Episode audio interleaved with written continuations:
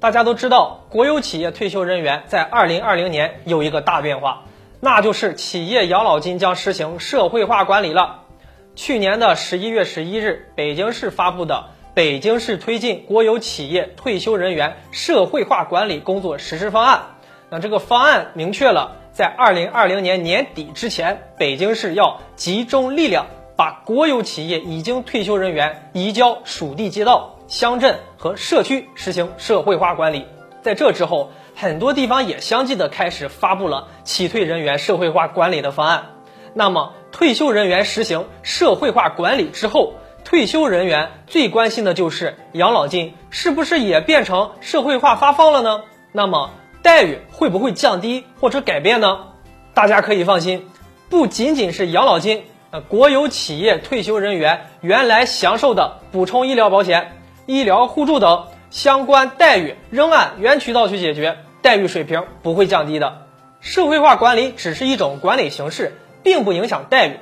光是北京的政策就将涉及到北京一百二十万存量的国企退休人员。那么推行社会化管理是有这些好处的：退休人员养老金可以在社区发放了，很方便；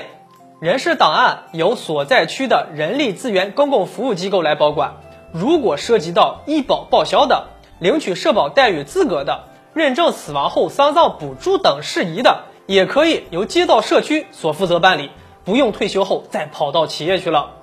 大家注意，北京实施的方案是适用于在北京市参加社会保险的人员，包括中央市属国有企业和享受本市企业退休人员、已退休人员的和今后新退休的人员。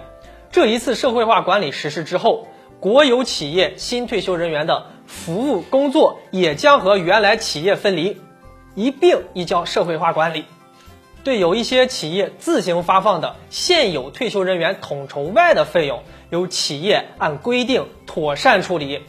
今后，国有企业将采取一定的过渡期办法，在加强职工工资福利统一规范管理基础之上，逐步减少新办理退休人员的统筹外费用。那么，在京的央企、市属和区属国有企业退休人员移交属地社会化管理以后，按照两千名退休人员配备一名专职服务人员的比例，在充分调动现有工作力量的基础上，为属地的街道来配备社会化管理服务工作人员。也就是说，在这个街道当中，每两千个退休人员会有一个人提供服务。我们可以看到，这一次北京关于。国企养老金社会化管理的工作，很大程度上方便了我们国企退休人员，以后在所在的街道社区就能办理业务了。好了，今天的内容就和大家分享到这里，我们下期节目再见。